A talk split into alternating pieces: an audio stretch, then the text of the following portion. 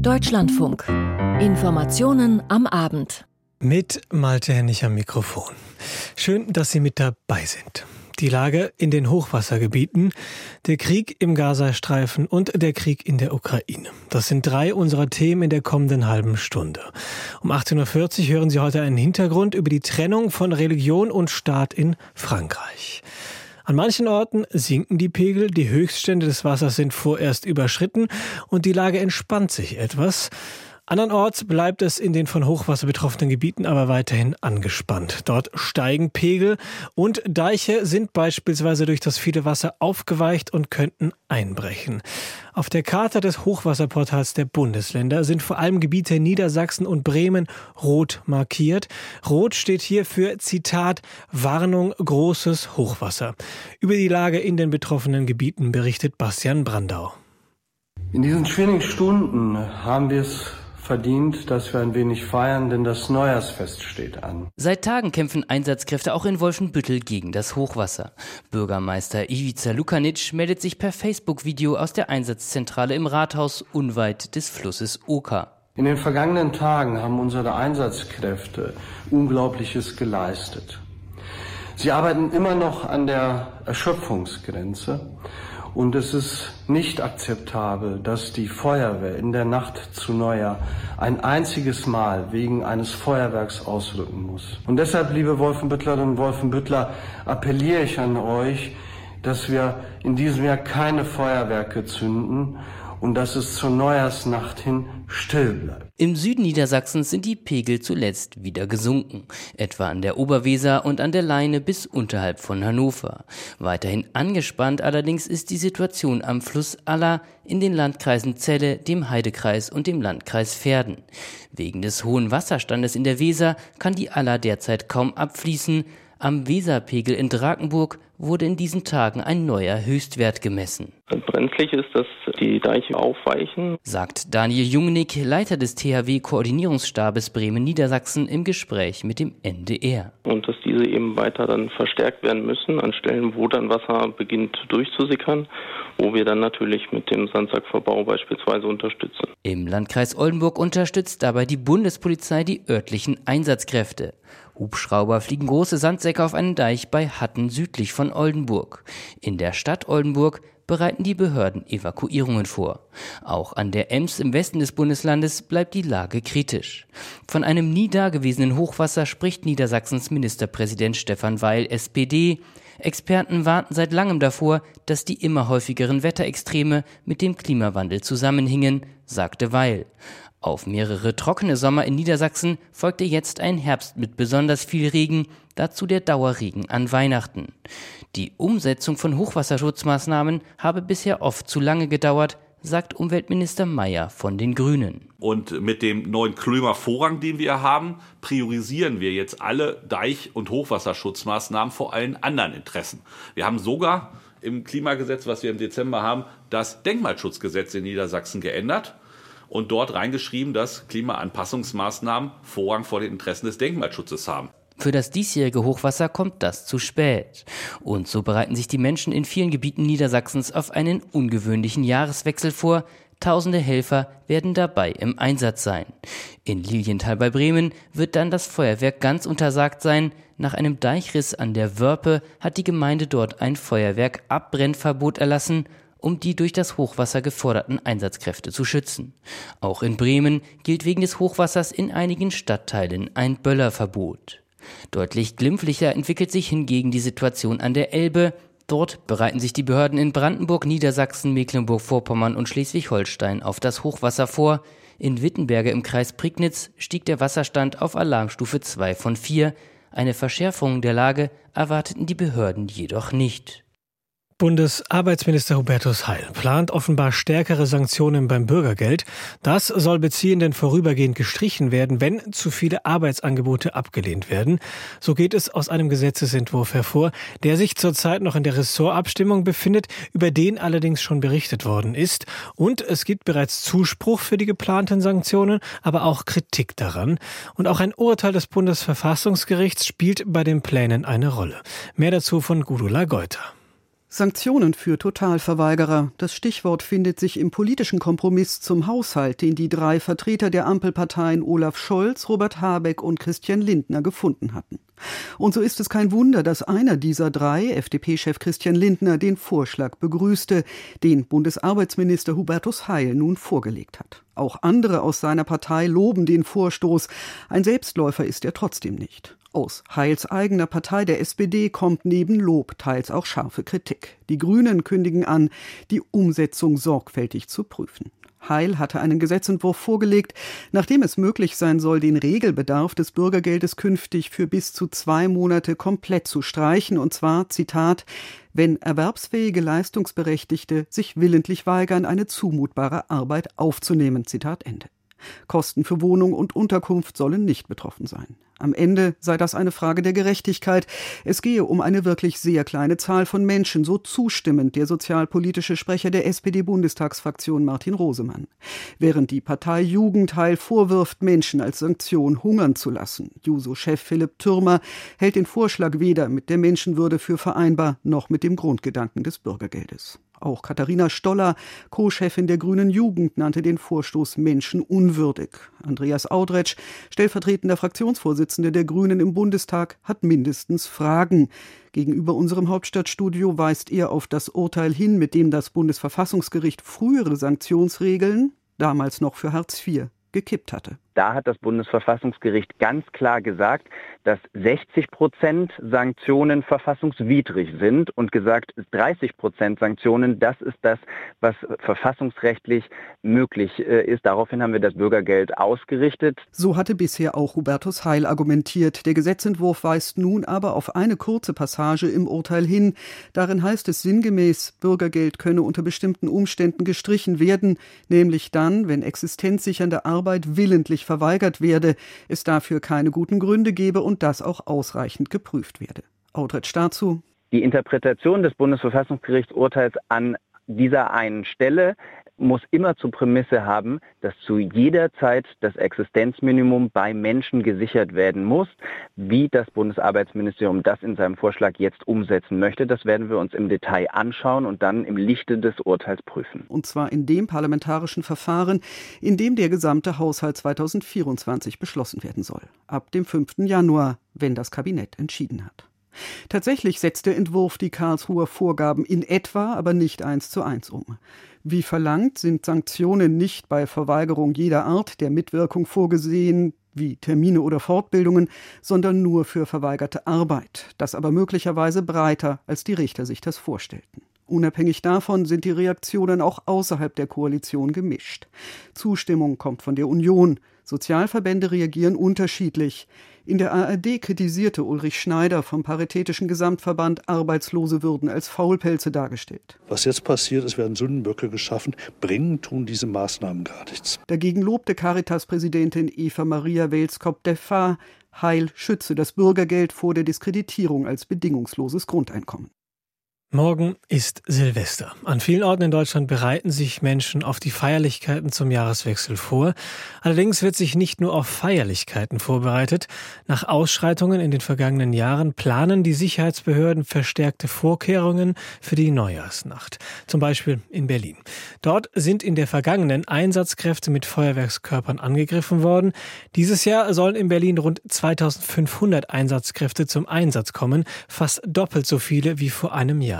Und die zuständigen Behörden ergreifen weitere Maßnahmen, wie Sebastian Engelbrecht berichtet. Die Berliner Polizei hat eine pro-palästinensische Demonstration verboten, die am Silvesterabend im Bezirk Neukölln geplant war. Sie sollte unter dem Motto stehen, keine Feiern während eines Genozids. Ein Statement zum Krieg zwischen Israel und der Terrororganisation Hamas im Gazastreifen. Die Demonstration sollte um 22.30 Uhr beginnen und am Neujahrsmorgen um 1 Uhr am Hermannplatz, einem Verkehrsknotenpunkt in Neukölln, enden. Die Berliner Polizeipräsidentin Barbara Slowik begründet das Verbot der Demonstration im RBB. Wir untersagen Versammlungen ja nur in Ausnahmen, immer dann, wenn wir Straftaten im Umfeld oder aus der Versammlung heraus erwarten. Und bei einer Versammlung, die in den späten Nachtstunden bis zu 0 Uhr hin am Hermannplatz stattfinden will, ist aus unserer Sicht deutlich mit einem Zulauf von Randalierern zu rechnen, die sich, wie wir das auch nennen, in der Deckungsmasse dann schützen und Straftaten heraus begehen. Slowik will in der Silvesternacht bis zu 3000 Polizisten einsetzen, etwa doppelt so viele wie im vergangenen Jahr. Besonders an bekannten Brennpunkten der Stadt und in drei Böllerverbotszonen will die Polizei präsent sein. Man habe schon vor Monaten eine Taktik für den Abend entwickelt, erklärt Slowik. Dazu gehört, dass die Polizei die Rettungskräfte der Feuerwehr schützen will. Damit will die Polizeipräsidentin verhindern, dass sich massive Angriffe auf Rettungskräfte wie zu Silvester im vergangenen Jahr wiederholen. Da haben wir auch seit Monaten eine enge Abstimmung mit der Feuerwehr. Wir werden bestimmte Wachen von vornherein sichern und werden Lage angepasst, wie wir das so schön nennen, die Feuerwehr begleiten, wenn Einsätze angefordert sind, hinein in Bereiche, wo mit Pyroangriffen zu rechnen ist. In diesen Tagen vor Silvester setzt die Berliner Polizei auch Hubschrauber und Spürhunde ein, um aufzuklären, wo illegales Feuerwerk oder große Mengen von Pyrotechnik gelagert werden. Zudem habe man 100 potenzielle Randalierer aus Neukölln und Wedding vorsorglich gewarnt, erklärt der Einsatzleiter der Polizei für den Jahreswechsel. Schon am Donnerstag hatten drei Männer Feuerwehrleute mit Pyrotechnik beschossen, als diese in Kreuzberg eine brennende Feuerwerksbatterie löschten. In der Nähe hatten Jugendliche einen Bus und Fahrgäste mit Feuerwerkskörpern beschossen. Angesichts der angespannten Lage in Berlin kündigt Bundesinnenministerin Nancy Faeser ein hartes Durchgreifen bei Gewaltausbrüchen oder Angriffen auf Polizisten an. Im Interview mit dem Berliner Tagesspiegel sagt Faeser, die Antwort auf blinde Wut gegen Einsatzkräfte müsse ein hartes Durchgreifen der Polizei sein, wie auch der Justiz. In der Silvesternacht sollen auch insgesamt 800 Bundespolizisten für Recht und Ordnung in der Hauptstadt sorgen. Zudem befinden sich mehrere Staatsanwälte und auch ein Richter in Bereitschaft. Dieser kann schnell darüber entscheiden, Gewalttäter in Polizeigewahrsam zu nehmen. Im Süden des Gazastreifens hat das israelische, israelische Militärbericht zufolge heute eine vierstündige Kampfpause angekündigt, aus humanitären Gründen.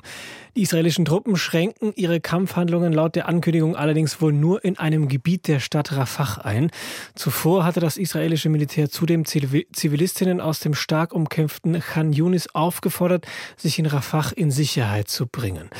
Und weitere Berichte berichten, dass die israelischen Truppen im Zentrum und im Süden des Gazastreifens weiter vorrücken.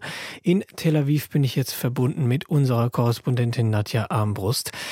Frau Armbrust, was ist denn heute über die Kämpfe im Gazastreifen bekannt geworden? Wo wird am heftigsten gekämpft?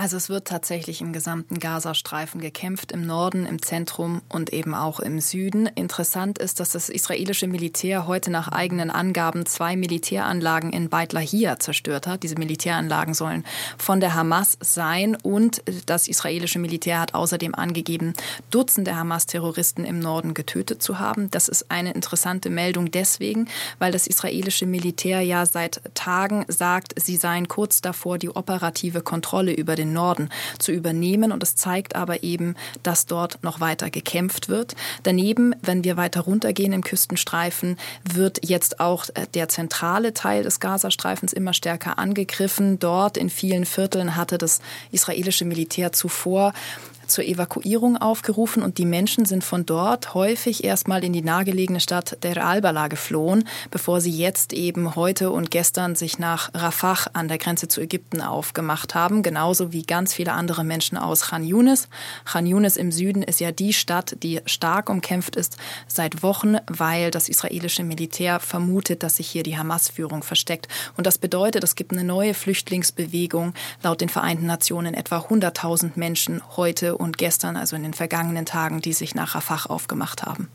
Sie haben es angesprochen, die Menschen müssen weiter innerhalb des Gazastreifens flüchten. Wie steht es denn um die Versorgungslage der Menschen? Heute hat ja das israelische Militär eigentlich angekündigt, dass zumindest dort unten in Rafah, wo viele Menschen sind und womöglich auch noch weiter ankommen werden, nicht mehr gekämpft werden soll. Wissen Sie darüber etwas, ob das stattgefunden hat und wie können sich die Menschen versorgen?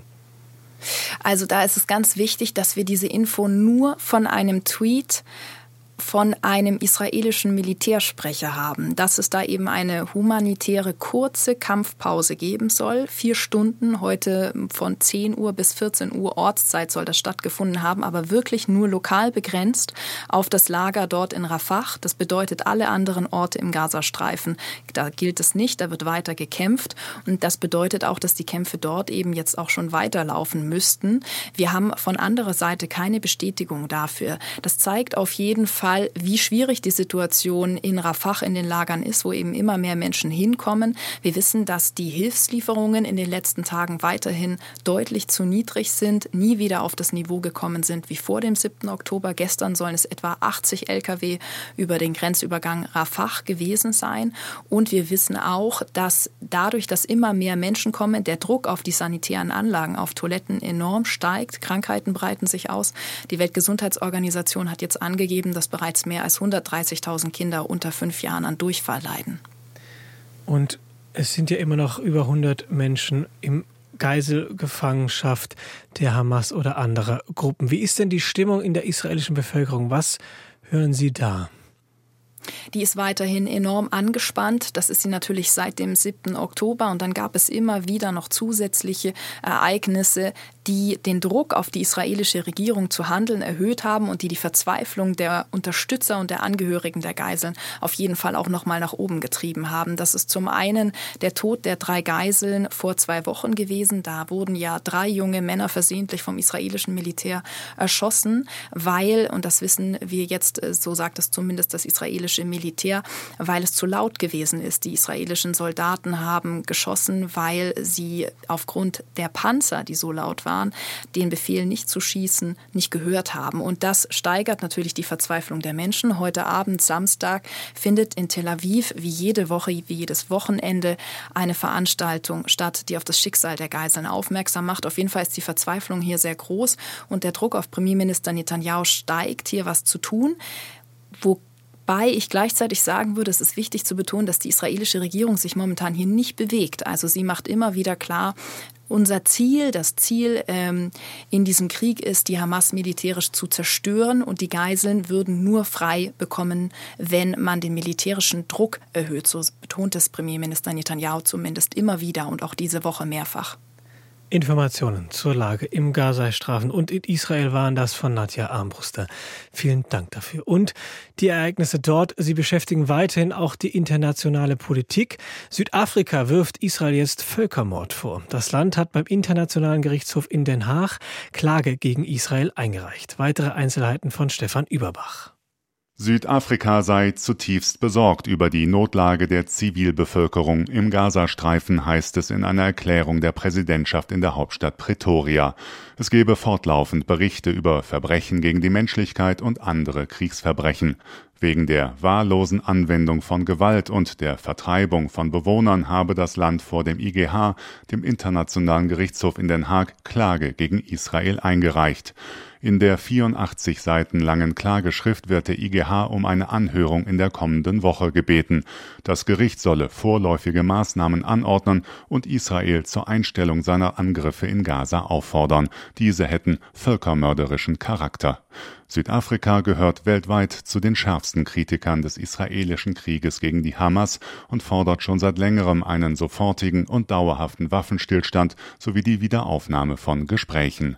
Anfang Dezember hatte das Kabinett in Pretoria beschlossen, den Internationalen Gerichtshof einzuschalten. Als Vertragsstaat des UN-Abkommens zur Verhütung und Bestrafung des Völkermords sei Südafrika dazu verpflichtet.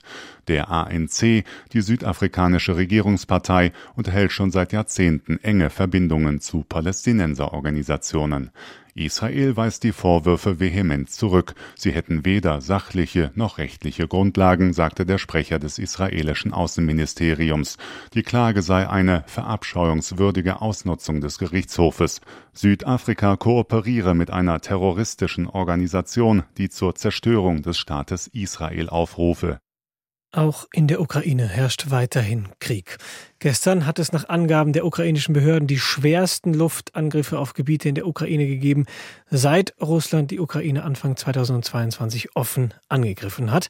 Nachdem weitere Menschen aus den Trümmern geborgen worden sind, steigt die Zahl der Opfer. Andrea Beer berichtet. Einen Tag nach den bisher größten russischen Luftangriffen auf die Ukraine wurden mehr Menschen aus den Trümmern geborgen und neue Todes- und Verletztenzahlen liegen vor.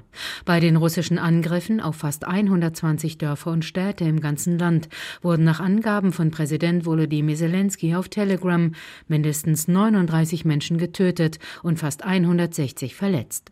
Nach offiziellen Angaben wurden hunderte ziviler Objekte direkt oder durch herabfallende Trümmerteile getroffen oder in Mitleidenschaft gezogen, darunter eine Metrostation in Kiew, Schulen und Kindergärten oder eine Geburtsklinik in Dnipro. Die Städte Dnipro, Saporegia und Odessa erklärten den heutigen Samstag zum Trauertag. Die Hauptstadt Kiew hat einen für den 1. Januar angekündigt. Auch in der Nacht auf Samstag griff Russland die Ukraine wieder an, und zwar mit Drohnen, die von der russisch besetzten ukrainischen Halbinsel Krim abgefeuert wurden, vor allem in Richtung des südlichen Gebiets Cherson. Dort sei ein Verwaltungsgebäude zerstört worden, so die regionale Militärverwaltung.